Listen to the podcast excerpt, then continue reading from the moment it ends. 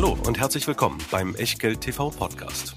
Bevor es gleich losgeht, beachtet bitte unseren Disclaimer auf der gleichnamigen Unterseite auf www.echtgeld.tv. Auf die Inhalte dieses Disclaimers wird zu Beginn einer jeden Sendung explizit eingegangen. Und nun viel Spaß und gute Unterhaltung mit Tobias Kramer und Christian Weröhl. Herzlich willkommen aus Berlin und herzlich willkommen zu einer neuen Ausgabe von Echtgeld TV. Und wenn wir bei Vogts Bier Express sind, dann heißt das, dass wir entweder einen Gast von einem börsennotierten Unternehmen haben oder quasi einen Mitherrscher ganz vieler börsennotierter Unternehmen. Deswegen jetzt herzlich willkommen zu, zu Gast at Echtgeld TV. Und zwar zu Gast heute Florian Förster von Invesco. Denn nach der ersten Ausgabe, die wir mit Investo gemacht haben, mit Sascha, Sascha Specketer, wo wir das Gesamtportfolio mal so ein bisschen beleuchtet haben, haben wir euch gefragt, was würdet ihr euch denn für die zweite Ausgabe wünschen? Und der Wunsch fiel eindeutig aus. Gewünscht habt ihr euch, dass Christian und ich Fragen zum S&P 500 stellen, eine Nerd-Folge dazu machen und das wird euch in den nächsten 50 bis 60 Minuten erwartet. Aber natürlich erst, nachdem Christian mit dem angefangen hat, was ihr eigentlich Laola-mäßig schon immer erwartet, dem Disclaimer. Nerd-Sendung kann man sagen. Zeitgeistiger wäre natürlich Deep Dive, aber egal wie man das Ganze nennt, Wichtig ist, alles das, was wir hier machen, ist keine Anlageberatung, keine Rechtsberatung, keine Steuerberatung, keine Aufforderung zum Kauf oder Verkauf von Wertpapieren. Wir tauschen uns aus, geben einiges an Meinungen kund und was ihr daraus macht oder eben nicht, das ist ganz allein euer Ding und damit auch euer Risiko. Weder unser Gast noch wir können dafür irgendeine Haftung übernehmen, genauso wenig wie wir eine Gewähr übernehmen können für Richtigkeit, Vollständigkeit und Aktualität der Unterlagen, die ihr zur heutigen Sendung auch wieder in Hülle und Fülle in der Echtgeld TV Lounge findet. Zahlreiche Charts zum S&P 500 und zu den Ableitungen, die wir hier besprechen. Vieles davon kriegt ihr einfach nicht an jeder Straßenecke. Deshalb gleich anmelden, falls ihr es noch nicht gemacht habt. www.echtgeld.tv. Kostenlos die Dokus zu allen Sendungen und natürlich auch die Einladungen zu den Livestreams bekommen. Florian, jetzt wäre es natürlich interessant, noch mal ganz kurz zu wissen, auch wenn wir schon eine Sendung mit Invesco hatten. Wer ist denn Invesco? Wer bist du? Und vor allem, was machst du bei Invesco? Ja, hallo Christian, hallo Tobias. Äh, schön in Berlin zu sein. Ich äh, arbeite seit 2018 für Invesco im Bereich Wealth Management. Das heißt, ich betreue eigentlich die Vermögensverwaltung großer Banken oder auch einzelner Vermögensverwalter, aber natürlich auch äh, Online-Broker und Robo-Advisor. Ähm, in dem Zusammenhang ist Invesco auf dem Markt in Deutschland einer der schnellst wachsenden Unternehmen. Wir haben weltweit 1,5 Billionen Assets, die wir verwalten und Seit Ende August können wir sagen, dass 500 Milliarden davon in ETFs liegen und damit sind wir einer der größten ETF-Anbieter weltweit. Ansonsten seid ihr Partner von unserem Prime-Partner Scalable Capital stellt da eure ETFs auch etwas prominenter mit zwei anderen Wettbewerbern ins Schaufenster.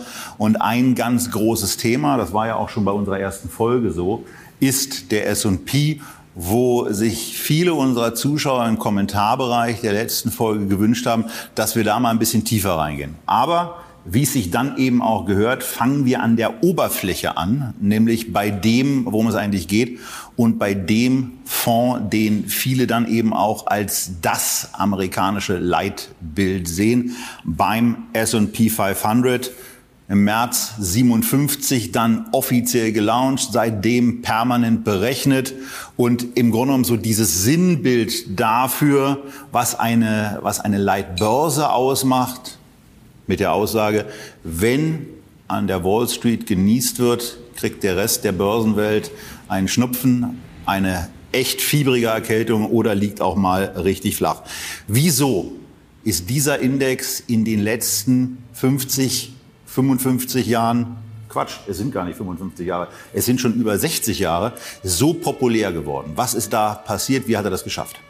Ja, also der S&P 500 ist eigentlich das wirklich beste Beispiel, was es bedeutet, eine Aktienkultur zu schaffen. Und das äh, haben die Amerikaner natürlich viel mehr, als wir es hierzulande haben. Und die 500 größten Unternehmen, die in dem S&P 500 letztendlich abgebildet werden, die bilden eigentlich ein sehr, sehr breites Fundament, um letztendlich äh, quasi in einen Index zu investieren. Und wenn man sich dann überlegt, wie viel Kapital vorhanden ist, was angelegt wird in diesen Firmen und welche Firmen da letztendlich auch in den letzten Jahrzehnten stark gewachsen sind, da sind natürlich die Technologieaktien nur einige wenige darunter, dann ist es natürlich ganz, ganz klar, dass wir mit dem S&P 500 eigentlich den breitesten Aktienindex in den USA haben, den wir zeigen können. Wenn wir den mal ab sehen vom Russell 2000, der natürlich mehr Werte hat, aber natürlich eine andere Zusammensetzung.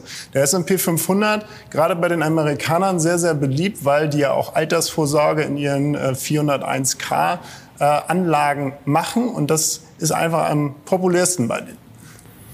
Es zeigt sich ja auch, äh, wie weit der amerikanische Kapitalmarkt ist daran, dass die mal ganz locker so einen Index auflegen, wo 500 Unternehmen drin sind. Wir haben jetzt gerade eine Indexreform, wo wir beim DAX 30 auf 40 nach oben gehen. Yippie, yay. Ähm, beim S&P ist es so, dass das Regeln äh, zumindest mal äh, besagen, ein Jahr an NICE oder Nasdaq gelistet sein, dann ist auch das Gewinn, der Gewinn äh, ein, ein wichtiges Thema. Äh, letztes Wort dann, äh, wie auch in Deutschland, beim, beim Indexkomitee. Aber auch hier äh, die, die Frage, wie strahlt das auf die Anleger ab und äh, warum gehen dann so viele Anleger auch in diesen Index und entscheiden sich beispielsweise nicht für den von dir schon angesprochenen Russell 2000? Ja, ich meine, das, das ist eigentlich eine wirklich sehr, sehr spannende Frage. Warum nicht der Russell 2000? Das ist einfach eine Popularitätsfrage in den USA. Was überall in den Medien gespielt wird und welches auch die größten Unternehmen beinhaltet. Der Russell 2000 mag breiter sein, aber der S&P 500 bildet eigentlich gut ab das, was in der Gesellschaft passiert. Die Leute wollen Altersvorsorge in denen, den Unternehmen betreiben, die letztendlich von der Marktkapitalisierung auch am größten sind. Und entsprechend ist natürlich der S&P 500 viel, viel interessanter, auch von der Index-Performance, wo wir sicherlich gleich dazu kommen werden, äh, und bildet eigentlich deshalb das ab, was der Anleger sucht. Nun, also über die Index-Performance äh, ähm, brauchen wir eigentlich gar nicht mehr so viel zu reden, ähm, dass Amerika in den letzten Jahren alles geschlagen hat, also nicht nur äh, Deutschland, nicht nur Europa, äh, sondern natürlich auch den äh, MSCI World. Das haben wir hinlänglich äh, erörtert. Alles zur Performance und zu den Komponenten haben wir ja erst äh, vor drei Wochen bei euren Sparplan-Favoriten äh, äh, beim Scalable Broker ausführlich besprochen. Folglich wollen wir das jetzt heute mal gar nicht so ausleuchten, sondern wir wollen mal auf ein anderes Thema gehen, nämlich speziell auf euren äh, Invesco S&P 500 äh, ETF, ähm, der ja einer der größten ist, äh, ein, ein, sehr, sehr etablierter Fonds hier äh, in der USITS-Variante mit rund 10 Milliarden Euro äh, Volumen. Und wenn man jetzt diesen Fonds äh, aufruft auf der Website, ähm, sich darüber informiert, dann denkt man ja zunächst, Mensch, das ist ja ja toll, ETF, einfach, transparent und man hat ja dieses WYSIWYG-Prinzip, ja, what you see is what you get, na, was du glaubst, dass drin ist, sollte auch drin sein und dann kann man ja auch auf eurer Website die Einzelwerte sich anschauen und wir wissen ja, Apple äh, ist das größte Unternehmen der Welt, ist auch da am stärksten im Index vertreten. Äh, dann kommt Microsoft. Aber wenn man jetzt bei euch auf die Liste der Fondkomponenten schaut, dann ist die größte Position Amazon. Und als zweitgrößte Position ist Facebook drin. Und als dritte Position C Limited. Zweifelsfrei eine großartige Aktie, asiatische Internetaktie hatten wir auch schon in der Feedback-Sendung, aber eben kein Bestandteil vom S&P. Und da fragt man sich schon, was ist denn da los? Ja, das liegt an der Struktur, wie wir Produkte konstruieren. Wir sind ja als Anbieter eigentlich dahingehend gepolt, dem Kunden eigentlich die maximale Performance geben zu wollen, den ein Index äh, liefert. Und das machen wir bei US Equity-Indizes eigentlich darüber, dass wir sie swap-basiert replizieren. Und swap-basiert funktioniert folgendermaßen. Ähm, der Swap-Anteil ist maximal ein Prozent aufgeteilt auf äh, vier Counterparties.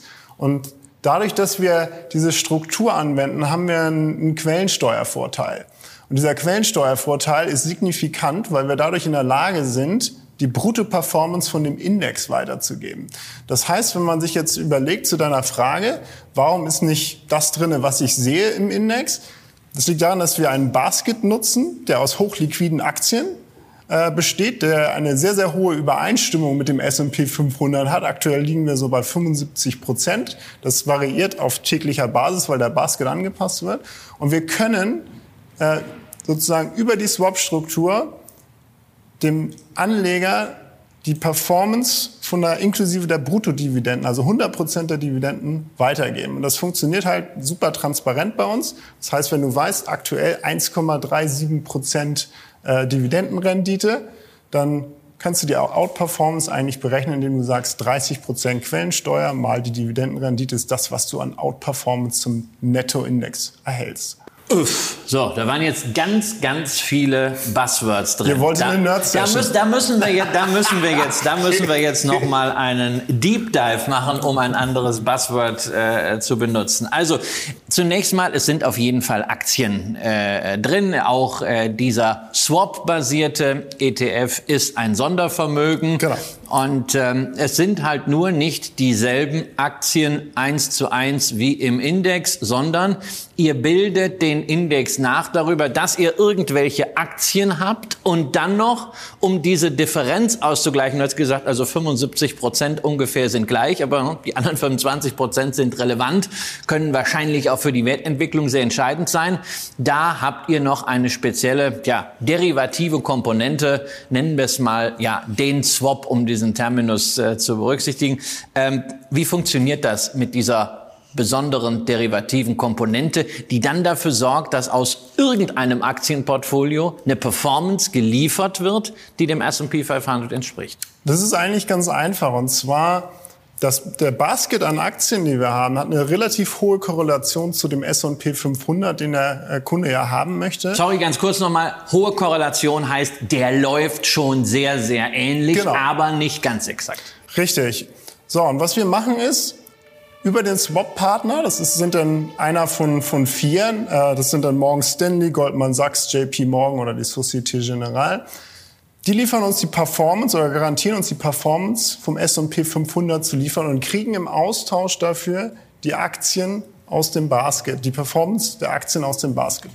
Der Basket selbst gehört uns, also dem Kunden. Dadurch ist es weiterhin Sondervermögen, ja, und man muss eigentlich sagen, man hat das Risiko auf diesen einprozentigen Swap begrenzt, den wir dann noch aufteilen auf äh, bis zu vier Counterparties, so dass wir häufig eine viel, viel höhere Aktienquote in unserem ETF ausweisen als so mancher physischer ETF, der Wertpapierleihe macht. Weil das machen wir beispielsweise nicht. Und das ist sicherlich ein Punkt, der für dich auch sehr, sehr spannend ist. Da kommen, zur Wertpapierleihe kommen wir, kommen wir später noch, weil das heißt ja nicht, dass ihr es äh, generell nicht macht. Ihr macht es, ihr macht es hierbei nicht. Ähm, dieser Swap, das ist ja im Grunde eine Art Versprechen eurer Gegenparteien, euch eine bestimmte Wertentwicklung zu liefern, die damit dann auch dem Kunden zugutekommt, also uns als Anlegern. Da kann man auf eurer Website auch was Interessantes lesen, nämlich der durchschnittliche Marktwert des Swaps wird da angegeben. Das Ganze sieht so ein bisschen aus wie so ein EKG in der Grafik. Ähm, man erkennt auch äh, keine ganz schlimmen Ausschläge. Ähm, das oszilliert irgendwie so zwischen 0,5 und minus 1. Ähm, was kann man jetzt damit anfangen? Also gerade der Marktwert des Swap, wenn der bei minus 1% ist, ähm, da kriege ich als Anleger ja eigentlich wieder Angst. Warum ist da irgendwas äh, negativer Marktwert? Also ich meine, beide Portfolien, ne, sowohl das Swap-Portfolio als auch der Basket, bewegen sich natürlich. Ja, und mal performt das eine besser, mal das andere. Und letztendlich ist es, ist es so, dass wir relativ strikte Limits haben, was so ein Swap-Reset angeht. Ja, und äh, so ein Swap-Reset passiert bei uns, wenn letztendlich das Risiko ähm, 400.000 Euro nominal beträgt. Ja, und bei einem S&P 500 von uns von 14 Milliarden passiert das dann quasi mehrfach täglich, dass das Swap-Level zurückgesetzt wird, sodass das Risiko wieder ausgeglichen ist. Und deshalb siehst du da so eine oszillierende äh, Linie, die sich stark bewegt, weil wir natürlich äh, mit jedem Creation-Redemption-Prozess oder aber auch Marktbewegung entsprechend Anpassung vornehmen. Jetzt haben wir schon wieder die nächsten Buzzwords. Ich will aber noch mal einen, einen Punkt zurück. Du hast angesprochen, ähm, dadurch, dass ihr die Aktien eben nicht physisch habt, habt ihr diesen Quellensteuervorteil.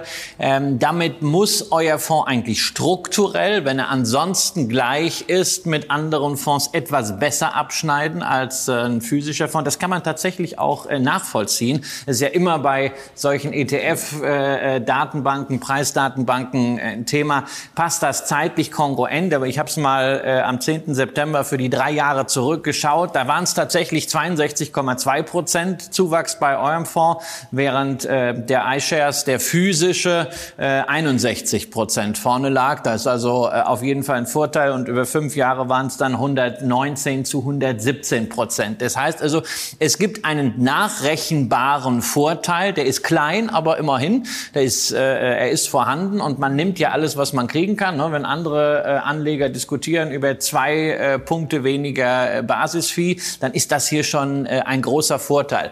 Ähm, nichtsdestotrotz, du hast gesagt, du bist auch viel mit, mit professionellen Kunden, mit Instis äh, zusammen, die ja auch ihre Investments dann wieder rechtfertigen müssen. Ähm, wie ist es in der Wahrnehmung? Äh, es ist ja eine komplexe Struktur. Es ist eben nicht WYSIWYG. Es ist nicht ganz klar das, was man ansonsten vom ETF kennt.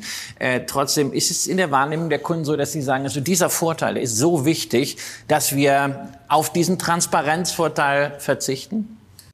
Definitiv. Also dieser Performance-Vorteil, den wir generieren, es wird ja immer angenommen, dass du beim Nettoindex einen 30-prozentigen Quellensteuerabzug hast. Ja, und jeder ETF-Anbieter versucht, sich über sein Domizil zu optimieren. Deshalb äh, sind viele in Irland, wo man nur 15 Prozent Quellensteuer hat. Und das ist der maximale Vorteil, den ein physischer sich äh, herausholen kann zu dem Netindex. Diese 15 Prozent Quellensteuervorteil.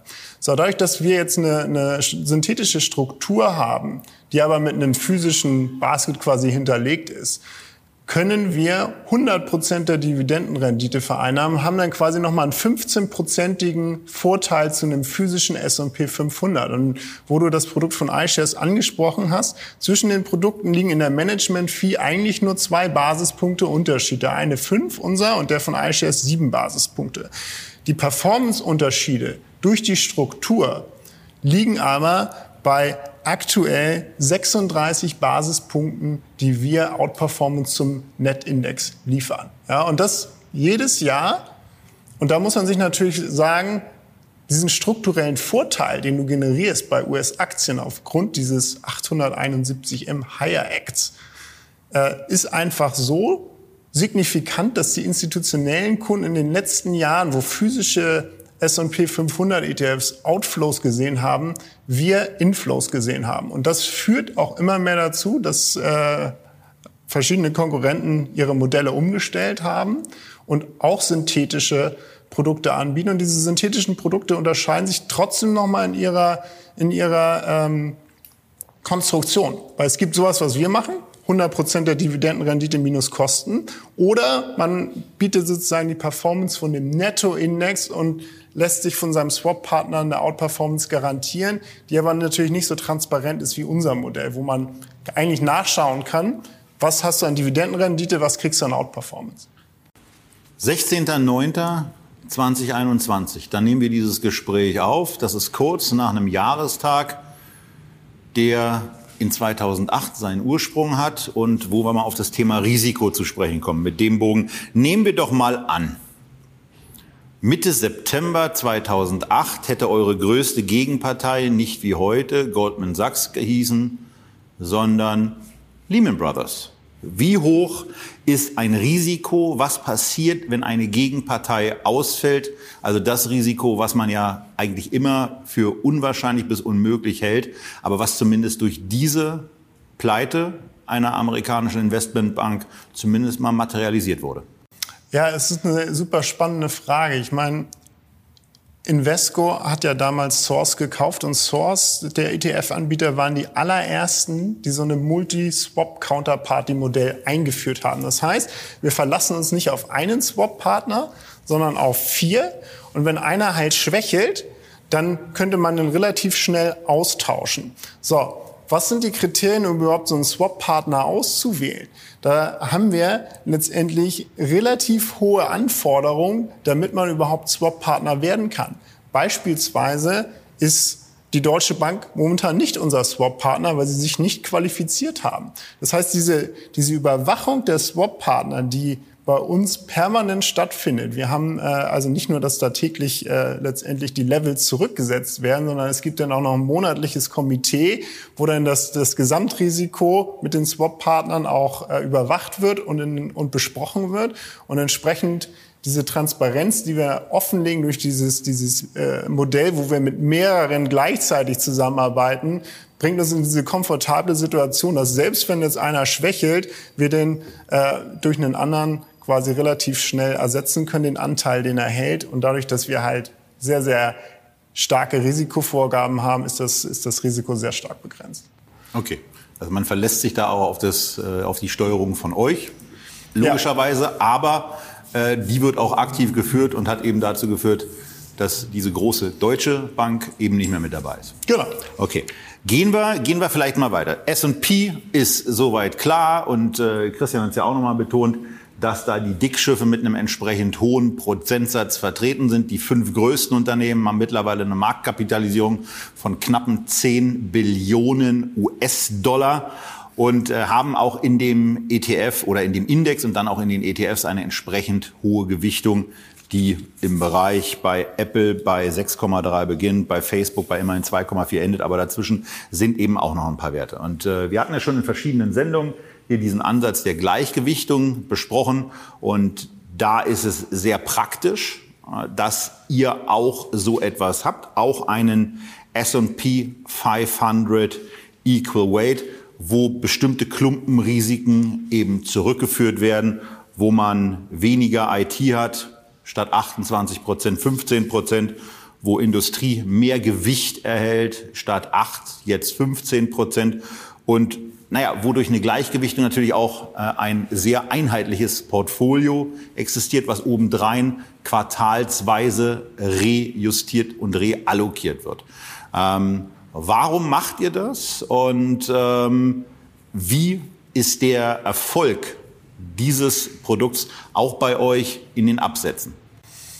Also man muss ja immer sagen, dass so marktkapitalisierte Indizes ein Klumpenrisiko bürgen. Ja, das heißt, äh, wenn dann wirklich die, die teuersten Unternehmen ein so hohes Indexgewicht haben, dann hat man als Anleger natürlich Konzentrationsrisiken. Und dadurch, dass man jetzt Equal Weight, also gleichgewichtet, alle Titel im Index hat, hat man eigentlich eine völlig andere Strategie. Und das ist eigentlich so eine Sell High Buy Low Strategie, weil man muss so einen Index quartalsweise dann auch wieder rebalancen und das heißt äh, zurücksetzen auf die Ursprungsgewichtung, weil wir wollen ja, dass alles gleichgewichtet ist. Und während dieses Quartals performen halt einige besser als andere und die werden dann wieder zurückgesetzt. Und dadurch hat man eine Sell, Sell High Buy Low äh, Strategie sich ins Portfolio geholt und hat natürlich auch Sektorrisiken rausgenommen, weil durch die Gleichgewichtung hat man natürlich auch eine, eine bessere Verteilung, falls man Sektor schlechter läuft, diese Performance auszugleichen. Ähm, in den, also lange Zeit hat das Ganze sehr gut funktioniert. Irgendwie in den letzten Jahren mit dem Tech-Boom äh, hat das Ganze nicht mehr, nicht mehr so richtig geklappt. In der, in der Net Total Return Variante, die wir auch im Porträt zur Ansicht bringen, sieht man, dass nach hinten raus der S&P auf einmal in Front geht und naja, gar nicht so leicht vorne liegt, denn seit 2011 ist es so, dass in Summe der, der Equal Weight 350 Prozent zugelegt hat, der S&P 500 immerhin 400 Prozent, also sich dann verfünffacht hat mit dieser Performance.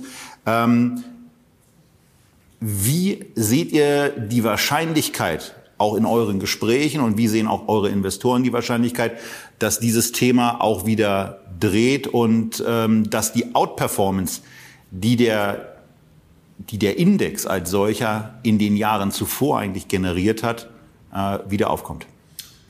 Ja, ich meine, du hast es ja eben gesagt, die Gewichtung von IT bei dem Equal Weight sind nur 15 Prozent verglichen mit 27 Prozent im Standard S&P. Und wo kamen dann die Performance-Treiber in den letzten Jahren her? Das waren ganz klar, sind ja ein paar mehr als Funk, ja, Aktien. Ähm, du hast so ein schönes Wort dafür, Christian. Ammerfund nenne ich, nenn ich dir ganz genau. gerne, weil das sind, das sind die Top 7. Da sind halt zu den äh, fünf Plattformen noch Tesla, die eigentlich auch eine Plattformaktie ist, äh, nur als Autohersteller deklariert und dazu noch Nvidia. Und die haben halt momentan 26 Prozent. Ne? Genau, und ich meine, der IT-Sektor, der hat natürlich äh, die Performance getrieben und deshalb ist auch klar, dass so ein Equal Weight dann in der Performance zum S&P nicht ganz mithalten kann. Nichtsdestotrotz haben wir immer mehr professionelle Kunden, denen das auch Bauchschmerzen bereitet, dieses Übergewicht von den großen Titeln und dann für ihre Kunden gleichgewichteten Index suchen, um Risiken letztendlich so ein bisschen zu begrenzen. Ja, und das ist eigentlich der spannende, der spannende Part daran. Wenn man, wenn man einen gleichgewichteten Index hat, dann nimmt man halt Konzentrationsrisiken aus Einzeltiteln raus. Und es ist ja auch nicht so, dass wir äh, keine äh, Blaupause hätten für das, was wir momentan sehen an Lücke zwischen dem großen klassischen S&P 500 und dieser Equal Weight Variante. Ähm, denn das war vor 20 Jahren ähnlich so. Da ist auch die Equal Weight Variante im Boom der New Economy deutlich zurückgeblieben. Aber dafür dann äh, hat der amerikanische Aktienmarkt in seiner Substanz, in seiner Breite bedeutend besser abgeschnitten, als die New Economy sich dann doch nur als Luftnummer rausstellte und viele einst gehypte Aktien erstmal kräftig verloren haben, äh, darunter auch Aktien, die heute großartig wieder dastehen, wie beispielsweise eine Microsoft, über die es ja auch dann kräftig äh, gekracht. Und da konnte man diesen Effekt sehen. Natürlich, wenn äh, alles sich konzentriert nach oben, äh, dann ist man mit einem kapitalisierungsgewichteten Index deutlich besser. Aber wenn es dann um Marktbreite geht, dann hat man natürlich äh, in einem Abschwung den großen Vorteil mit einem solchen Equal Equal Weight. Und man darf ja auch nicht vergessen, zwischen 2000 und 2015 ist der Equal Weight, also anderthalb Jahrzehnte, ähm, besser gelaufen als der Gesamtmarkt. Insofern, also für mich auch mit der Gewichtung her äh, der äh, Industrie, äh, der äh, höheren Gewichtung beispielsweise äh, auch im Gesundheitsbereich, zeigt er einfach ein etwas realistischeres Abbild ähm, der amerikanischen Wirtschaft, weshalb ich ihn zum Beispiel äh, für meinen Sohn im Portfolio habe, kombiniert allerdings allerdings dann mit einem äh, Technologieindex. Ist also auf jeden Fall eine spannende ähm, Alternative, vielleicht auch für euch, wenn ihr jetzt sagt, Mensch, ich habe im S&P so viel Geld verdient in den letzten Jahren, was ja großartig war, aber jetzt möchte ich mal ein bisschen den Klumpen rausnehmen, dann kann man da rein switchen. Wenn man das macht, äh, muss man ein bisschen mehr Geld zahlen als beim S&P 500. Da seid ihr bei 0,05 dabei. Hier sind es 0,2 Prozent TER. Ähm, warum ist der teuer? Ist es äh, so viel aufwendiger? Ja, genau, das ist letztendlich der Punkt. Man muss es halt quartalsweise alles äh, rebalancen und das heißt dann, da das Produkt äh, letztendlich auch in diesem Falle äh, physisch ist, müssen wir alle Titel anpassen und äh, letztendlich die, die Gewichtung wiederherstellen. Und das ist ein hoher Aufwand und äh, da fallen natürlich Kosten an. Ja, der Ketzer könnte natürlich auch sagen, es sind viermal so hohe Kosten. Ne? Also da ja, und das ist natürlich auch der Spread ist ein bisschen höher. Da spiegelt sich ja auch der, äh, der Aufwand äh, wieder. Aber ähm, dafür ne, es sind, ja, es sind ja dann Einmalkosten. Also gerade wo du Spread sagst, ich meine, bei so einem S&P 500, da ist unser Produkt ja 14 Milliarden gerade groß und äh, entsprechend hohe tägliche Volumina werden halt von den Kunden rein und raus gehandelt. Das heißt, die, die Liquidität von dem Produkt ist so enorm hoch, dass wir halt mit ein, zwei Basispunkten Spread teilweise auch flat dem Kunden das zeigen können. Ja, und bei Strategien wie so einem High Diff Low Vol oder Equal Weight, da hast du natürlich viel, viel weniger äh, Transaktionen pro Tag und entsprechend sind die dann auch ein bisschen breiter gepreist. So, jetzt haben wir am ersten Teil dieser Sendung darüber gesprochen, was für eine gute Idee das mit der physischen Replikation, äh, mit der synthetischen Replikation über einen Swap ist. Und was sehen wir jetzt hier? Physische Replikation und kein Swap. Ja. Ähm, äh, äh, warum? Also wir, wir versuchen als Haus eigentlich immer das zu machen, was die beste Performance für den Kunden bringt. Ja, und das kann physisch sein, es kann aber auch ein synthetisches Modell sein. Ja, und bei, bei einem Produkt Gerade auch wenn wir es ausschüttend machen, äh, machen wir es physisch. Ja? Wenn, wenn wir jetzt zum S&P ähm, High Diff Low Vol kommen, der physisch ist und auch Wertpapierleihe macht, dann hat man natürlich die Vorteile auf der Seite, wenn man das Portfolio hält und die Dividendenrendite auch an den Kunden weitergeben kann.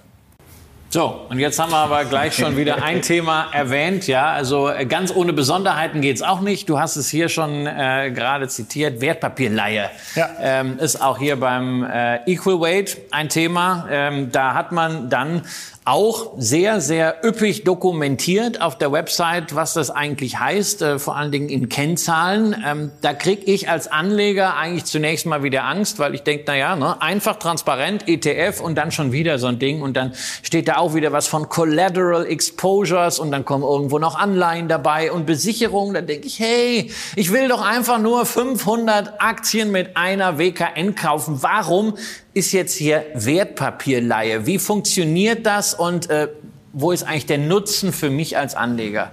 Genau, der Nutzen für dich als Anleger besteht eigentlich darin, dadurch, dass, dass äh, Wertpapiere verliehen werden an eine Counterparty, dass wir die Erträge, die wir generieren dafür, dass wir die Aktien verleihen, zu 90 Prozent an die Performance in dem ETF weitergeben. Das ist ziemlich einmalig, weil die meisten nicht so viel weitergeben, sondern auch was selber einmalten. Und die 10 Prozent, die davon übrig bleiben, die kriegt letztendlich BNY Mellon zur Deckung ihrer Gebühren, äh, ihrer operativen Kosten, so dass wir selber nichts an dieser Wertpapierleihe verdienen, sondern versuchen darüber letztendlich noch mehr Erträge in dem ETF. Also ihr generiert Zusatzerträge. Genau. Ähm, bevor wir dazu kommen, also Wertpapierleihe. Wer ist denn das, der sich Wertpapiere da leiht? Und man leiht ja diese Wertpapiere auch nicht, um sich an, sie an die Wand zu hängen. Das ist nicht wie bei Kunst, sondern äh, man hat ja etwas damit vor, wenn man sich Wertpapiere leiht. Und zwar ist das regelmäßig, äh, man möchte sie leer verkaufen, also auf fallende Kurse setzen, um sie dann günstiger irgendwann zurückzukaufen und dann die Leihe auch beenden zu können durch Lieferung von Aktien, was ja im impliziert, dass derjenige, mit dem ihr dieses Leihegeschäft macht, eigentlich genau das Gegenteil meiner Motivation hat. Ja, wenn ich euren ETF kaufe, will ich Aktien im Portfolio haben und ich setze darauf, dass diese Aktien steigen. Jetzt stehen auf der anderen Seite Leute, die zwar ein bisschen Geld mir indirekt geben über die Leihegebühren, die aber unbedingt darauf setzen wollen, dass Aktien fallen und das teilweise auch selber herführen, indem sie dann so wie klassische Shortseller, äh, die dann häufig in den Medien sind, das Ganze auch noch mit viel Bremborium und negativen Studien begleiten, damit man quasi eine self-fulfilling prophecy hat.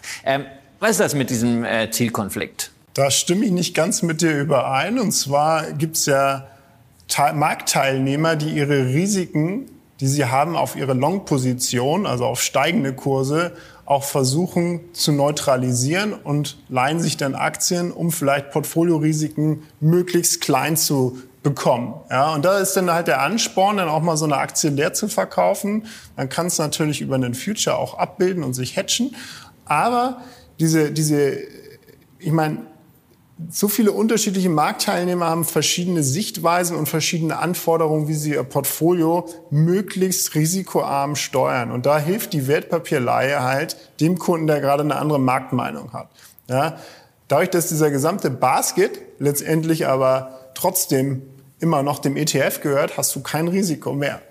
Aber jetzt nochmal zurück, zwei, zwei Fragen nochmal auf der äh, ähm, Chance-Risikoseite. Erstens, ja. was bringt mir das jetzt? Also mal wirklich, ne, wie ist so eine Wertpapierleihe? Sind das drei Prozent? Ist das, sind das vielleicht so Staking-Erträge wie bei Kryptowährungen? Vermutlich nicht, weil dann wird die Wertentwicklung anders aussehen. Oder reden wir da um 0, äh, Fliegendreck Prozent? Und vor allen Dingen, was ist das Risiko? Weil ihr haut das an irgendjemanden raus. Das sind dann irgendwelche Hedgefonds, irgendwelche äh, Institutionals. Ja, das sind große Adressen sicherlich dabei, sehr seriös seriös, aber man liest immer wieder, gehen Hedgefonds pleite, ja, und äh, kommen das die Aktien dann auch zurück. Wie hoch ist das Kontrahentenrisiko hier? Das, das Risiko haben wir dadurch beschränkt, dass BNY Mellon uns garantiert, falls es äh, quasi zu so einem Worst-Case-Szenario kommen sollte, dass, dieses, dass, dass wir quasi keinerlei Risiko selber tragen als ETF. Ja? Das heißt, wir, wir generieren letztendlich die Erträge für den Kunden und das sind tatsächlich ein paar Basispunkte. Ja? Du kannst jetzt keine Staking-Profite Was heißt erwarten. jetzt ein paar Basispunkte? Reden wir über 0,05 Also oder reden wir über 0,2 Also- oder über 0,5? Je liquider der Markt und diese Aktien sind, die du verleihst, desto weniger Basispunkte kriegst du letztendlich drauf, dass du sie verleihst. Ja, wenn du jetzt ein, äh, Emerging Market Aktien verleihst, die schwer zu kriegen sind, dann wirst du auch mehr Rendite kriegen. Aber das passiert nicht. Wir sprechen hier über Blue Chip Aktien und wir sprechen hier über kleine Erträge, die die Performance natürlich langfristig trotzdem verbessern. Und wir reden darüber, dass ihr kein einzelnes Kontrahentenrisiko habt, sondern das ist gebündelt bei der BNY Mellon. Ähm, was passiert, wenn BNY die Grätsche macht? Das ist eine gute Frage. Also zu dem, zu dem Punkt, äh, was, was Wertpapierleihquoten angeht, veröffentlichen wir ja auch, hast du ja gesehen, täglich, wie hoch das Exposure ist. Und wir können das halt natürlich auch relativ schnell steuern. Also soll es da Anzeichen geben, können wir natürlich da zurückfahren. Zurückfahren. Wir haben in dem Gespräch jetzt schon verschiedene Male das Thema Klumpen gehabt. Ja. Ob bei bestimmten einzelnen Aktien, was wir durch eine Gleichgewichtung ausgleichen können. An einem Klumpen kommen wir, also an zwei Klumpen kommen wir eigentlich nicht so richtig leicht vorbei. Erstens, ein S&P 500 ist zu 100 Prozent in den USA. Das ist ein Klumpen, das bleibt ein Klumpen. Der zweite Klumpen ist, dass ich normalerweise zu 100 Prozent in der dortigen Währung investiert bin und von den Chancen, äh, die sich in den letzten Jahren einigermaßen gut materialisiert haben, profitieren kann, aber auch die Risiken einer Währungsschwäche beim US-Dollar habe. Deswegen, also auch, weil äh, gerade auch deutsche Anleger ganz gerne sagen, nach dem Motto, bestimmte Risiken hätten sie ganz gerne weg, gibt es auch eine Euro-Hedge-Variante des S&P 500 von euch. Und da fällt zunächst mal eine Sache auf. Denn wenn ich etwas versichere, dann kostet es normalerweise Geld. Das sieht hier ein bisschen anders aus, weil die Gesamtkosten beim S&P 500 Euro Hedged sind bei 0,05 Prozent. Also so wie beim S&P selber. Äh, Das geht doch normalerweise eigentlich gar nicht. Äh, Und da ist die Frage, wieso geht es hier und wie funktioniert eigentlich so eine Währungsabsicherung? Also Währungsabsicherung ist natürlich insofern für den Kunden, der in Euro bleiben möchte, ideal, weil er möchte, er möchte vielleicht kein Dollarrisiko haben. Und wir machen das beim S&P 500, indem wir es auf einen einen Index hatchen, der, der, der täglich berechnet wird, sodass du auch die täglichen Wertveränderungen in der Währung und in dem Index quasi direkt in Euro umrechnest, sodass du keine, es gibt Indizes, die machen das nur monatlich, da hast du halt entsprechend äh, stärkere, stärkere Volatilität, was den Hedge angeht. Und wie wir das letztendlich machen, es werden, werden also der Daily Hedged Net Return Index, äh, auf den wir das preisen, da wird entsprechend auch wieder dann auf den, auf den Swap ähm, des, des gehatchten Gross Index, das kommen wir zur Nerd Session wieder zurück, ja, weil es ist natürlich nicht trivial. Du hast auf der einen Seite die, die Netto-Performance, auf der anderen Seite den, den, äh, den Index, der quasi die Bruttodividenden beinhaltet.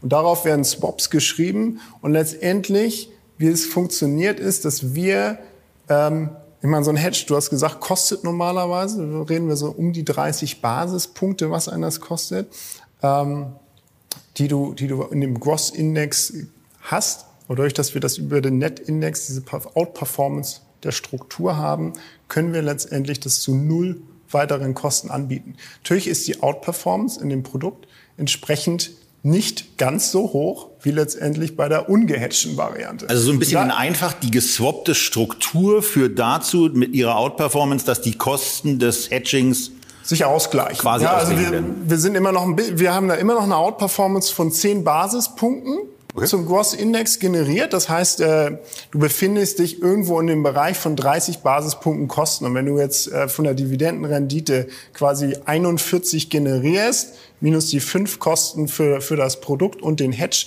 bist du immer noch leicht positiv. Und das war letztes Jahr, da waren wir noch in der höheren Dividendenrendite unterwegs, waren das 10 Basispunkte. Und deshalb ist es quasi kostenlos. Ich glaube, also ich bin ja sehr, sehr einfach gestrickt. Ich glaube, man kann es ganz gut äh, äh daran klar machen, dass sich äh, dieser gehatchte Fonds eben nicht auf den S&P 500 Total Return Index bezieht, sondern auf den Index, der von S&P bereits so berechnet wird, nämlich als Hedged Euro. Und da stecken systematische Kosten oder auch Vorteile, die das Hedging bringt, bereits mit drin. Das heißt, für, da, dafür, dass ihr diesen Index verbrieft, gibt es am Ende fünf Basis Basispunkte wie beim äh, äh, Klassiker ohne Währungssicherung, aber die Einflussfaktoren der Währungssicherung, die Kosten sein können, aber auch Erträge sein können, äh, die stecken in diesem Index drin. Und dass wir da noch mal kurz in die äh, in die Mechanik reingehen. Ähm, wir wissen ja also, Versicherungen hängen immer von irgendwelchen Input-Parametern ab. Man macht eine Risikoabschätzung. Was sind die wesentlichen äh, Parameter, an denen die Kosten oder auch die möglichen Erträge einer Währungssicherung hängen. Ja, da sprechen wir hier auch über Zinsniveaus in den unterschiedlichen. Wie, äh, Zins? Was? Zinsniveaus. Was ist das? Zins? Genau, wir haben fast keine mehr, aber wir haben Unsere jüngeren Zuschauer kennen es nicht. Aber in den USA gibt es noch welchen. Also das genau, muss man ja auch sagen. In den, in den USA da sind die Anleihenrenditen ja noch etwas genau. höher als, als hierzulande. Und äh, letztendlich diese Währungssicherung, um es zu finanzieren, müssen wir natürlich schauen, wie können wir das Risiko bestmöglich wegbekommen. Das ist, funktioniert dann quasi über diesen Index von S&P.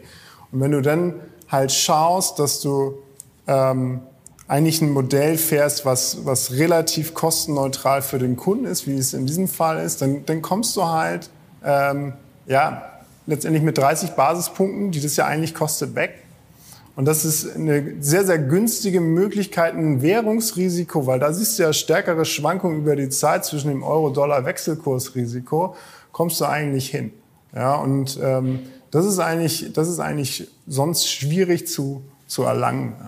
Das heißt, wir haben also ähm, hier die Situation, dass die Zinsdifferenz sehr relevant ist und die haben wir tatsächlich, ja. auch wenn wir keine nominalen Zinsen in der, in der Eurozone haben. Und äh, ja, die Volatilität dieser Differenz und die Volatilität äh, der Währung an sich zueinander und auch der, der, der Korrelation, das, ist, das sind die relevanten Themen, die hier eingepreist werden. Ob die Sache sich für einen Anleger lohnt, hängt im Wesentlichen davon ab, was macht Euro US-Dollar. Ja, wir haben die letzten Jahre ja gesehen, es gab zu Zusatzgewinne. Äh, seit der Finanzkrise im Durchschnitt hätte man die Währungssicherung nicht gebraucht. Aber wir haben euch in die Unterlagen auch einen längerfristigen Chart gepackt, nämlich äh, äh seit 2002. Und 2002 bis 2007, da wäre man über eine solche Währungssicherung sehr, sehr froh gewesen. Denn da hatten wir die Situation, dass der S&P 500 zwar um 50 Prozent gestiegen ist, allerdings nur in US-Dollar. Plötzlich wollten alle Euro haben und unterm Strich ist daraus alles im Grunde verschwunden durch die äh, Währungsseite. Ähm, und das könnt ihr eben mit diesem Produkt eliminieren. Ja, das siehst du sogar, wenn du nur den Zeitraum des letzten Jahres dir anschaust. Die Performance war natürlich super vom S&P 500, aber Euro-Dollar ist halt von 1,08 auf 1,18 auch hochgegangen. Ja, und da siehst du, in solchen Momenten ist es vielleicht vorteilhaft, auch mal für einen bestimmten Zeitraum gehatchtes Produkt zu haben. Es, es ist eine Sache, die man opportunistisch machen kann, die man auch ja. äh, zum Beispiel mit einem Momentum gegeneinander spielen kann, dass man immer den nimmt, der gerade das höhere Momentum hat. Entweder die in Euro umgerechnete Variante oder die währungssichere äh, Variante. Wenn euch das interessiert, können wir euch dazu noch mal eine Rückrechnung zeigen.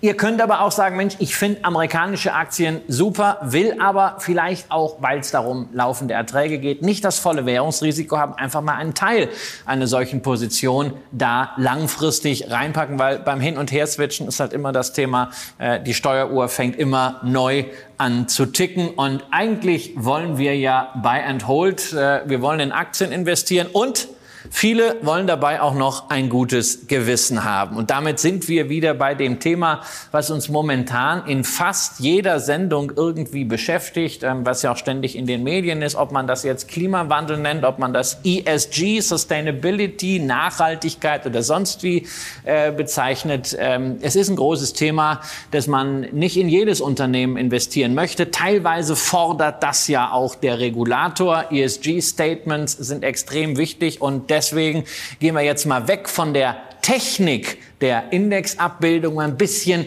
dreimal zu spezielleren Indizes. Und da ist natürlich ganz oben auf der Zeitgeistskala momentan die ESG-Variante äh, des S&P 500. Nun sind die Amerikaner ja angeblich, ne, zumindest so aus unserer Wahrnehmung, nicht so die Nachhaltigkeitsvorreiter. Dennoch gibt's hier so einen Index, der ganz gut abgeschnitten hat. Ähm, was ist das Nachhaltige an dieser ESG-Variante, die ihr da im Angebot habt? Ja, also letztendlich geht es ja darum, Indizes zu schaffen, die, äh, die schon versuchen, diesen Klimawandel, wo wir alle stark dafür arbeiten, dass es dann nicht zu einem Klimakipppunkt kommt, äh, zu verbessern. Und letztendlich bei der S&P 500 ESG-Variante äh, fängt es mit Ausschlüssen an, das heißt Tabak, Kohle, kontroverse Waffen, die da nicht mit drinne sind, aber man hält sich halt auch an so einen UN Global Compact Act, ja, um, um äh, letztendlich diese nachhaltigen Ziele, die da ausgegeben werden, ähm, zu berücksichtigen und quasi den professionellen Anlegern die Möglichkeit zu geben, ihre Portfolio sukzessive umzustellen. Wir sind sicherlich irgendwo am Anfang der Diskussion, was ESG angeht. Ja, äh, es gibt ja das in, in sämtlichen Ausprägungen von, von leicht grün bis sehr, sehr strikt, ja, und äh, wir befinden uns da jetzt irgendwo eher auf der, auf der hellgrüneren äh, Variante des Ganzen, weil letztendlich erreicht man so eine 30-prozentige CO2-Reduktion in dem Index. Dadurch, dass wir Ausschlüsse machen von Unternehmen, die sich nicht sonderlich nachhaltig entwickeln. Das heißt, die 25 Prozent der, der schlechtesten Aktien werden schon mal komplett ausgeschlossen. Ja, und dann das, was letztendlich noch übrig bleibt davon, äh, sind 190 Aktien des S&P 500, die da noch in dem Index enthalten sind. Da seht ihr, von 500 Titeln sind noch 190 übrig. Die Korrelation zum S&P 500 bleibt trotzdem sehr, sehr hoch. Ja, und enthalten sind dann insgesamt aber 314 Aktien. Da rücken dann also von unten welche nach? Genau, also 190 Ausschlüsse, ähm, 315 Titel drinne. Das sind äh, Ach, 190 Ausschlüsse. Genau, ich habe es glaube ich gerade umgekehrt gesagt. Deshalb also 190 Titel sind ausgeschlossen und 315 sind noch drinne. Und äh, diese 315 Titel bilden dann das Universum. Okay.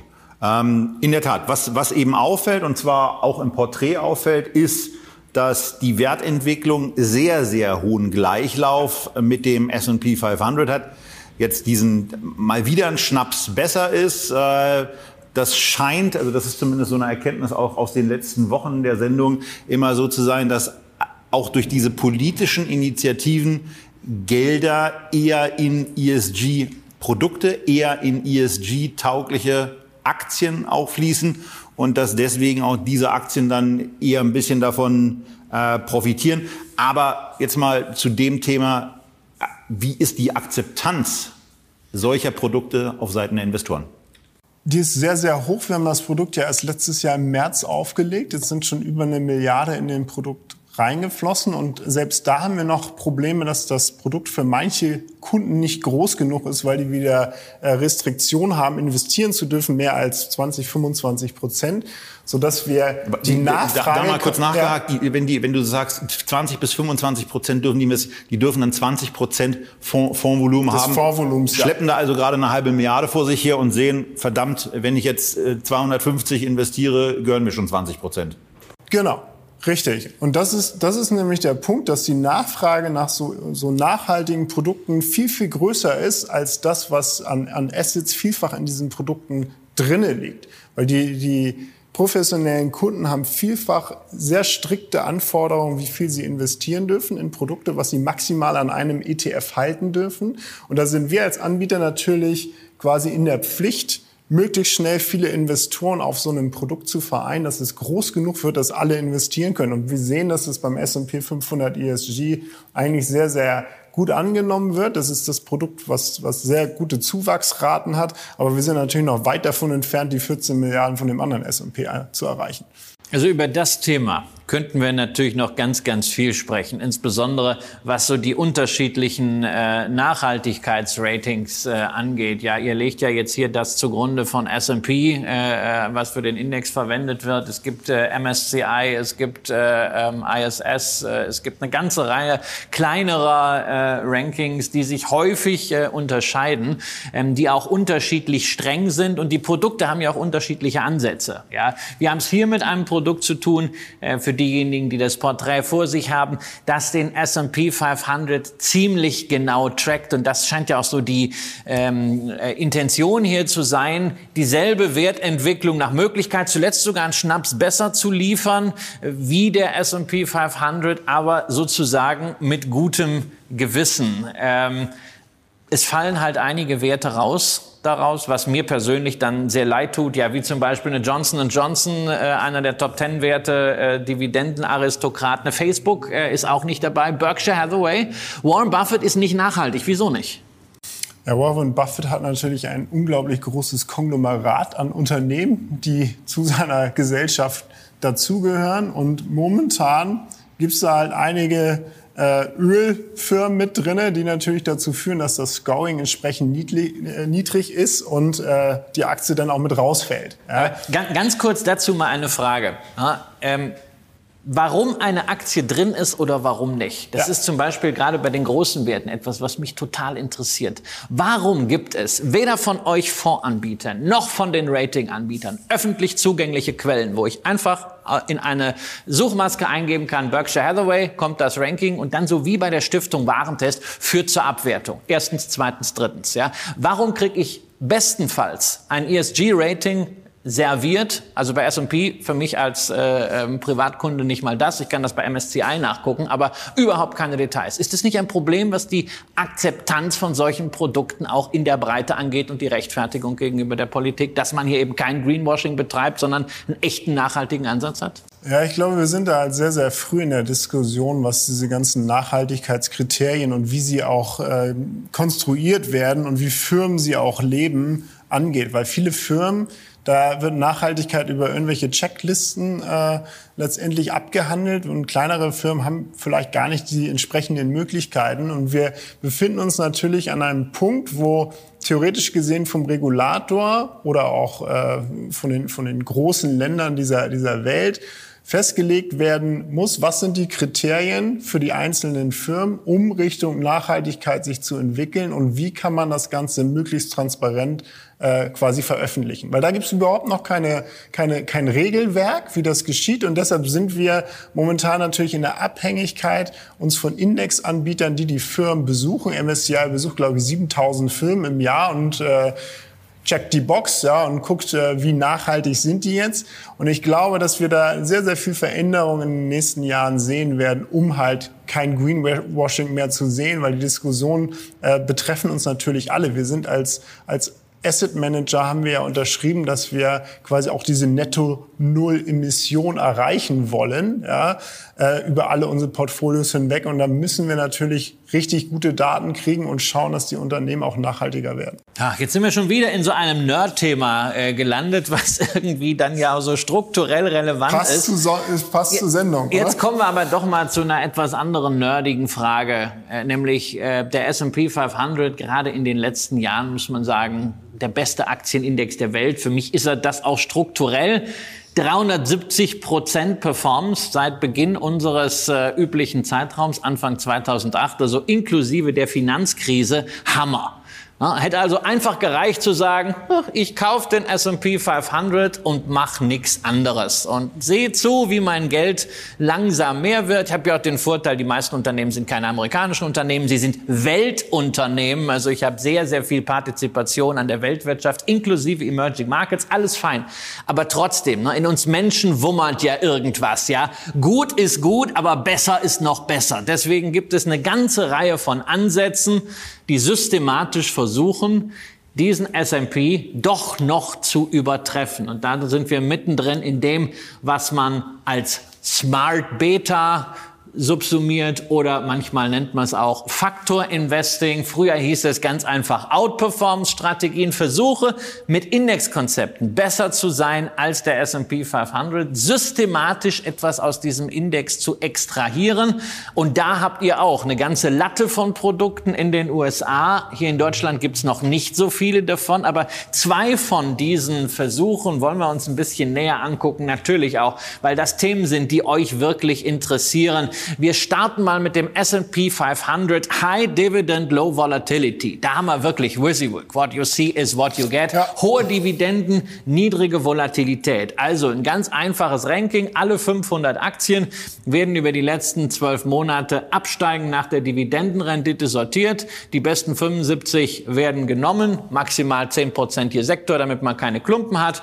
Und dann nimmt man von denjenigen, die übrig bleiben von den 75, die 50 raus, die die niedrigste Volatilität haben. So, jetzt erklär uns mal, Florian, warum Kombination von Dividende, was ich ja persönlich schon mal sehr gut finde, obwohl Dividendenrendite ja nicht so meine Lieblingskennzahl ist, aber warum Dividende und dazu Volatilität? Warum macht das Sinn? Also letztendlich willst du ja die Schwankungsbreite, die durch die Volatilität ja quasi bestimmt oder ausgesagt wird, begrenzen, um letztendlich in deinem Portfolio nicht so riesen Schwankungen zu haben. Und wenn du das, den ETFs anschaust, der ein ausschüttender ist und du möchtest stabile, hohe Ausschüttung haben, wo du weißt, dass du nur die besten Werte drinne hast. Wir liegen da aktuell bei einer Dividendenrendite von 3,59 Prozent, die ausgeschüttet werden dann hast du einen relativ spannenden Index geschaffen, der trotzdem eine, ich würde sagen, gute Korrelation zum, zum Standard S&P 500 hat und du hast die Ausschüttung, die du bekommst. Ja, und das, ich meine, gerade wenn man sagt, man möchte passives Einkommen generieren, dann sind solche Produkte natürlich interessant für denjenigen Anleger, der regelmäßig Erträge auch ausgezahlt haben möchte. Und ich meine, viele, viele Kunden wollen ja letztendlich über Sparpläne langfristig für die, fürs Alter vorsorgen. Und das machst du am Anfang halt, indem du thesaurierende Produkte nimmst. Und wenn du dann aber später Auszahlung haben möchtest regelmäßig, um davon zu leben, dann nimmst du halt Ausschütten. Und so High Diff Low bietet sich natürlich an, um die Schwankungen im Portfolio zu minimieren und gleichzeitig aber äh, maximale Dividendenrendite aus verschiedenen Werten rauszukriegen, wenn du keine Einzelaktienstrategie fährst. Und was man daran ja schon merkt, ist auch, dass, dass im amerikanischen Kapitalmarkt eben die Dividende auch eine ganz andere Bedeutung und Relevanz hat, auch eine höhere Verlässlichkeit, als das in Europa der Fall ist. Dort gibt es eben viele Unternehmen, die über sehr lange Zeiträume, Stichwort Aristokraten, diese Dividende zahlen. Was aber dann schon mal ein Fund ist, du hast ja ähm, auch äh, eben die, die, die, die Erklärung äh, gehabt, äh, wobei du sie nicht gebraucht hast. Aber wir haben eben 50 Aktien.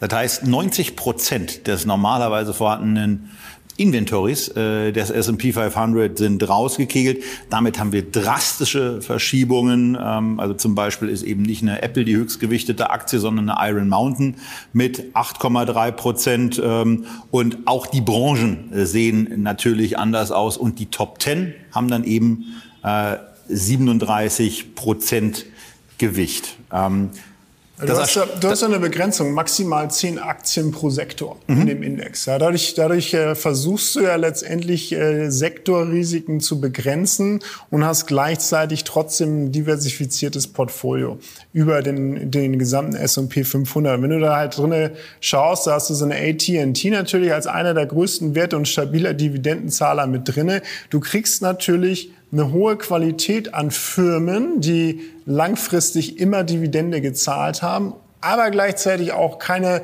hohe Volatilität in ihrem Aktienkursverlauf haben. Ja, und das ist natürlich eigentlich etwas, was, was super interessant ist, wenn man Stabilität sucht.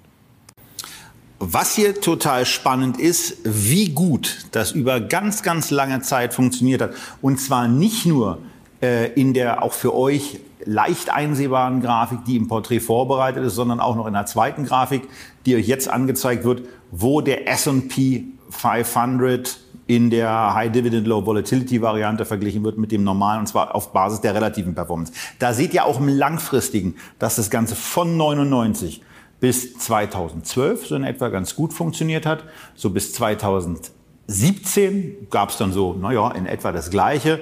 Ähm, seitdem bröckelt es so ein bisschen und was dann eben auch ähm, schon etwas ist, dass es sich quasi mit Corona ähm, aufgelöst hat und äh, seitdem dann auf einmal der S&P sich nach vorne geschoben hat, auf Basis unseres Lieblingsstartzeitraums Anfang 2008. Äh, wo ist da das Problem und äh, wie ist die Perspektive? Ja, was ist, was ist passiert in, äh, während Corona? Während Corona sind natürlich äh, viele Bereiche und Sektoren stark unter die Räder gekommen. Ich meine, Lockdowns haben dazu geführt, weniger, weniger wirtschaftliche Aktivität. Dividenden wurden zusammengestrichen, gekürzt oder ganz ausgesetzt. Ja, und ähm, viele, viele dieser Bereiche sind gerade erst wieder in dem Beginn sich zu erholen. Ja, und da, da ist jetzt eigentlich der spannende Punkt, weil in dem, in dem Zeitraum hat natürlich Tech, wo alles geschlossen war, ziemlich outperformed. Und Technologie ist ja in dem äh, Index jetzt hier nicht wahnsinnig hoch gewichtet. Ja, aber gleichzeitig hast du dann viele, viele Sektoren, wo die Dividendenrendite einfach gesunken ist. Das sehen wir ja auch im äh, S&P 500 in der Outperformance. Die sinkt ja auch, wenn die Dividendenrendite sinkt. Und jetzt kannst du dich halt fragen, wenn die Wirtschaft wieder anläuft, steigen dann auch wieder die Dividendenrenditen und führt es dann nicht dazu, dass dann der, der High Diff Low Vol wieder besser performt als vielleicht der S&P 500, weil diese Performance von Technologieaktien vielleicht jetzt, die wir gesehen haben in den letzten anderthalb Jahren, so ein bisschen zurückkommt, weil ich meine, einer der, einer der großen Beispiele in, in, in der Zeit war natürlich die, die Kursentwicklung jetzt von der Amazon etc. Alle haben nur noch zu Hause bestellt. Ändert sich das Verhalten wieder etwas? Ja, ich glaube nicht vollständig und kommt die Aktie dann vielleicht ein bisschen zurück von den hohen Niveaus. Ja? Und das ist natürlich dann die Chance für so einen Index wie den High Flow Vol. Ja. Was eben auch auffällt, ist die hohe Dividendenrendite, die dieser Fonds hat. Also das äh, Fondsvermögen selber hat eine Dividendenrendite von 4,5 Prozent, während der normale S&P 1,5 in etwa hat. Bin ich im richtigen Fonds? Nee, bin ich hier nicht. Deswegen gucke ich nochmal im richtigen nach. Da sind es sogar nur 1,4. So, also von daher, das, das ist klar, das, ist, das freut den Anleger, der dann auch Ausschüttungen haben will. Aber Christian hat es eben schon gesagt, wir sind so bei diesem Thema, Faktoren. Das, genau, wir sind bei dem, vor allem bei dem Thema, wie kann man etwas besser, besser, besser, noch besser machen. Und ähm, wir sind beim Thema, was äh, so ein Bonbon ist. Viele Köche können ja manchmal auch den Brei so ein bisschen verderben. Und wir kommen zu einem Produkt, was QVM heißt. Da geht's um Quality, da geht's um Value, da geht's um Momentum. Und da hat man so ein bisschen den Eindruck, naja, bevor wir, bevor wir zu den Köchen kommen, gucken wir uns mal einfach an, ist das so eine, so eine eierlegende Wollmilchsau, wie es klingt? Ähm, beziehungsweise fangen wir mal ganz bei den Grundlagen an. Was ist das eigentlich? Was verbirgt sich da hinter dem Konzept? Also letztendlich der QVM, das steht für Quality Value Momentum, drei einzelne Faktoren, die in dem Index ähm, letztendlich gleichgewichtet betrachtet werden. Dann wird ein Scoring-Verfahren genommen, um den, den Gesamtscore aus diesen drei Faktoren auf den Einzeltitel zu berechnen, auf alle 500 Werte. Und von diesen 500 Werten werden dann die 100 mit dem besten Gesamtscore in den Index. Den kann ich auch sehen irgendwo. Den kannst du auch sehen. Den Score. Den, den Score kannst du auch sehen. Kann, kann ich sehen, warum zum Beispiel eine Apple drin ist mit 6%, was der Grund ist, wodurch die sich qualifiziert? Qualifiziert die sich momentan durch ein besonders gutes Momentum? Äh, durch die Qualität, also durch Value glaube ich jetzt mal nicht, weil wenn man sich die klassischen Value-Definitionen anschaut, Kurs Buchwert, Kurs Gewinn, Kurs Umsatz, also ähm, das wäre dann nur, wenn es möglichst hoch wäre. Also da, wenn eine Apple, also dass man einfach wirklich auch da wieder sagen kann, warum ist sie drin? Das ist wie, wie bei den, wie bei der Nachhaltigkeit, das ist ja bei diesen ganz simplen Strategien. Und wir sind ja so neugierig. Ja, wir sind so, so neugierig. Auch da wieder ETF, das T steht für mich halt immer für Transparenz. Genau, also das sind natürlich S&P-Indizes, die, die das berechnen und entsprechend ist es häufig auch etwas äh, schwieriger, die Daten dann auch zu finden. Nein, es ähm. ist nicht schwierig, es ist unmöglich. Ja, also äh, das, das, muss man, das muss man ja ganz offen sagen. Also bei S&P bin ich ja nicht einmal auf der Website als Privatanleger, der nichts zahlt, in der Lage herauszufinden, wie sind überhaupt die aktuellen Gewichtungen innerhalb dieses seit äh, 70 Jahren äh, offiziell berechneten Index. Kriege ich nicht. Also wenn ihr als ETF-Gesellschaften nicht so freundlich wärt, die die Portfolios von vollreplizierenden Fonds zu veröffentlichen, wofür ihr natürlich auch äh, ordentliche Lizenzgebühren an S&P zahlt, hätten wir als Privatanleger überhaupt keinen Zugang zu Daten. Äh, das muss man schon sagen und das ist natürlich äh, eine merkwürdige Geschichte, wenn man sieht, wie mächtig dieses Indexthema geworden ist und äh, wie sehr stark limitiert der Zugang zu diesen, zu diesen Daten ist. Und auch als ich geguckt habe, wie definiert jetzt eigentlich S&P 500 Quality, wie definieren die Value, wie definieren die Momentum, da gibt's im Leitfaden zu diesen QVM-Indizes nicht einen Punkt, wo das einfach drinsteht. Nein, man muss in jeden einzelnen Leitfaden von diesen Faktoren gehen, um dann herauszufinden, Quality heißt also Eigenkapitalrendite, äh, Accrual Ratio und äh, äh finanzieller Leverage, Value. Aber dann weißt du noch nicht, wie sich der wie Genau, sich der ich weiß, ich weiß, ich weiß nur mal überhaupt, wie die Punkte definiert werden. Ähm, ich stelle übrigens fest, es gibt da Unterschiede auch zu, äh, zu MSCI. Das ist nicht immer gleich. Also äh, S&P guckt sich beim Momentum die zwölf Monate an. Äh, MSCI aggregiert passiert das? Aber ne, also diese Frage, warum sind bestimmte Werte drin und warum sind sie nicht drin? Kann ich das rausfinden? Also ich meine, wir versuchen natürlich als Anbieter immer maximale Transparenz zu schaffen, indem wir alles veröffentlichen, was wir kriegen und was wir können. Ähm, deshalb, deshalb seht ihr auch die Gewichtung bei uns. Ähm, der Gesamtscore, wie der letztendlich berechnet wird, das ist natürlich schon tricky, weil das S&P macht und äh, S&P dieses Ranking erstellt. Wir sind ja derjenige, der auf diesen Index ein Produkt auflegt. Ähm, wenn man, wenn man jetzt sich anschaut, diese 100 Werte mit dem höchsten Score, dann, dann müsste man wirklich in die Tiefe der Einzelfaktoren gehen, was wir in unserem quantitativen Team, was wir in Frankfurt sitzen haben, wir sind ja einer der größten Factor-Investing-Firmen weltweit und aus Frankfurt managen wir 40 Milliarden in Faktor-Strategien. Und da, ist, da wird einem natürlich klar, Faktor ist nicht Faktor und wie ein Faktor letztendlich sich zusammensetzt und welche Kriterien in dem Faktor letztendlich drinne stecken, das wird sehr sehr unterschiedlich gehandhabt. Das, äh, ich meine, wir machen das, wir machen das äh, seit über 30 Jahren das Thema und äh, sind da sehr, sehr engagiert dabei, auch quasi Fakten zu schaffen. Deshalb machen wir so einen Factor Investing äh, Report jedes Jahr, wo man quasi Aufklärung betreibt, wie die, welche Faktoren sind gut gelaufen, wie setzen sich die Faktoren zusammen.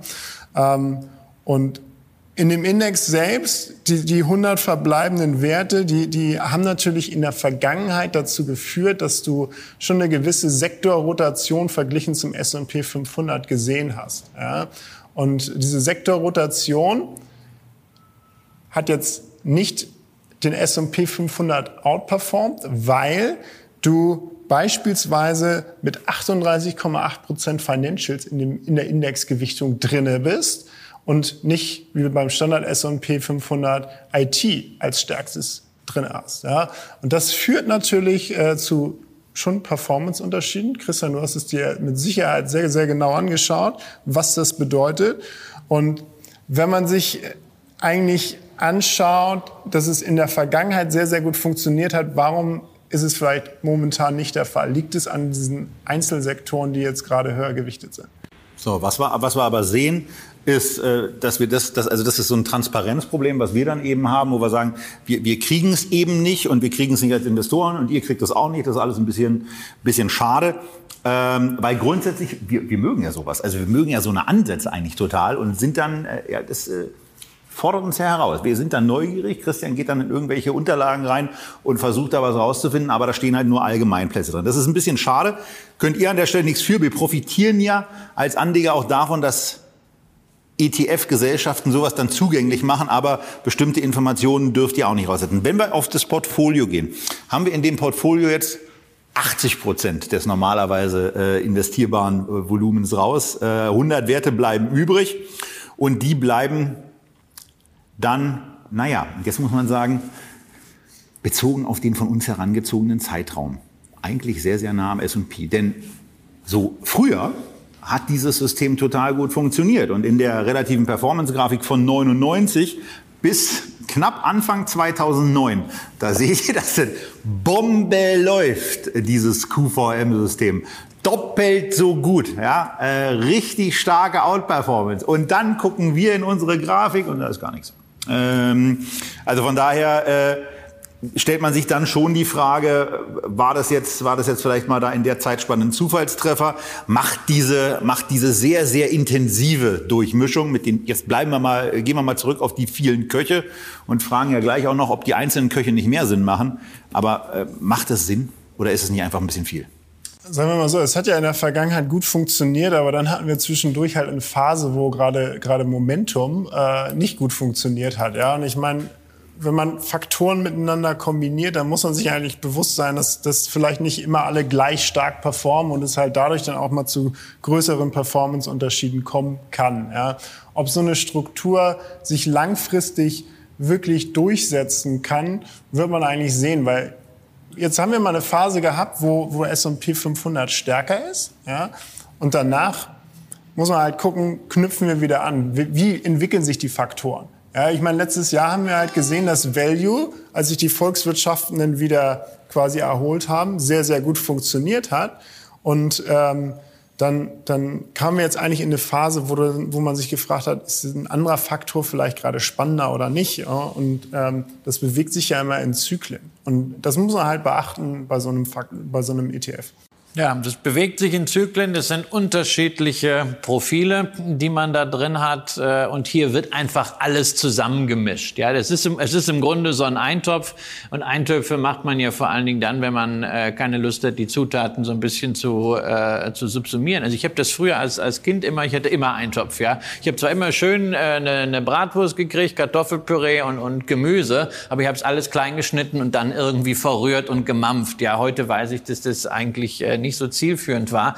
Deswegen, also wir könnten ja über diese ganzen Faktoren noch sehr, sehr viel sprechen. Aber zum einen ist unsere Zeit am Ende, zum anderen ist aber auch euer Produktangebot äh, damit in Deutschland äh, am Ende. Wir haben jetzt was immer, den S&P betrifft. Was den S&P, nein, aber was den S&P 500 angeht, was die Faktoren da angeht. Weil wir haben jetzt viel gesprochen über, über Value und also wenn wir über Value sprechen, dann ist natürlich gleichzeitig Spiegelbild die Growth äh, zu nennen, weil das ist diese Rotation Rotation, die ja auch gerade im letzten Jahr sehr aktiv gespielt wurde. Ähm, in den USA gibt es darüber hinaus, also weil der Aktienmarkt halt so unglaublich breit ist, noch Pure Growth und Pure Value, also noch mal konzentrierter.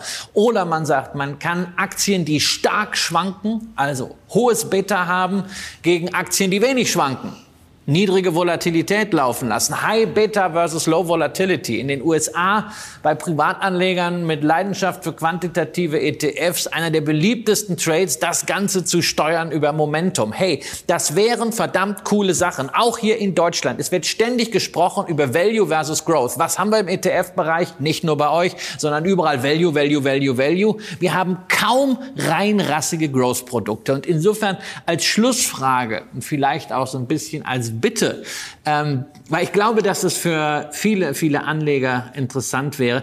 Warum werden nicht mehr von diesen einzelnen Faktoren, die er ja in den USA wahnsinnig erfolgreich, auch teilweise mit richtig großen Volumina verbrieft habt, mal als USITS-Fonds rübergeholt hier nach Europa und dann nicht nur mit dem Listing in London, sondern auch auf Xetra versehen? Also wir machen das ja relativ häufig, dass wir, dass wir Strategien, die in den USA gut funktionieren, dann irgendwann tatsächlich nach Europa holen. So geschehen gerade bei unserem Solar ETF. Ja, das war erst eine Strategie in den USA, jetzt ist sie hier. Gleichzeitig holen sich die Amerikaner aber teilweise auch Strategien von uns. Jetzt haben sie unseren Blockchain ETF, der hier gut ist, rübergeholt. Also dass das hier nicht kommt, äh, ich gebe dir die Hoffnung, es kann kommen. Ja? Ähm, wir versuchen eigentlich immer das, was, was gut funktioniert in, in Amerika, auch Anlegern hierzulande anzubieten, die bisher keinen Zugang haben. Aber wenn du gerade sagst Growth, warum ist Value eigentlich immer so dominant? Value steigt natürlich, wenn sich, äh, wenn sich die Unternehmen erholen und es volkswirtschaftlich besser läuft. Ja? Und äh, Growth hat natürlich mit steigenden Anleihenrenditen zu kämpfen. Ja, und das hast du natürlich gesehen und dann ging es zwischendurch mal runter, da ging Growth dann, dann hoch. Aber wir erwarten trotzdem bis Jahresende eigentlich, dass, dass wir steigende Anleihenrenditen sehen werden und deshalb würden wir trotzdem wieder Value bevorzugen. Ja, aber ähm, wie gesagt, die Hoffnung für euch, dass wir, wir, wenn die Nachfrage da ist nach solchen Produkten, sowas rüberholen die, die ist immer da und wir werden eigentlich alles möglich machen, um unser Produktangebot weiterhin so breit wie möglich aufzustellen. Wenn wir bei Echtgeld TV sagen Nerdfolge, dann machen wir eine Nerdfolge. Knapp 75 Minuten sind es geworden. Bisschen intensiver, als wir es uns von der Zeitplanung her gedacht haben, aber hoffentlich für euch genauso nützlich, wie ihr es euch gewünscht habt. Jetzt sind wir natürlich gespannt. Welcher der insgesamt sechs ETF-Produkte auf den S&P oder das, was davon übrig bleibt, aus diesem S&P, ist für euch der interessanteste? Welche Fragen haben wir möglicherweise vergessen auch zu stellen? Und ähm, ansonsten geht in die Diskussion rein, physisch oder swap-basiert. Äh, werdet dabei nicht so emotional, denn so ein elementares Thema ist es nicht. Und ihr könnt ja, ob nun im Angebot von Invesco oder auch verschiedenen anderen Anbietern, ja eure euch optimale passende Struktur auswählen. Das war's aus Berlin mit unserem S&P 500 Nerd Special. Wir hoffen, ihr hattet Spaß dabei freuen uns darüber, wenn ihr beim nächsten Mal wieder mit dabei seid. Bis dahin, bleibt gesund. Alles Gute aus Berlin.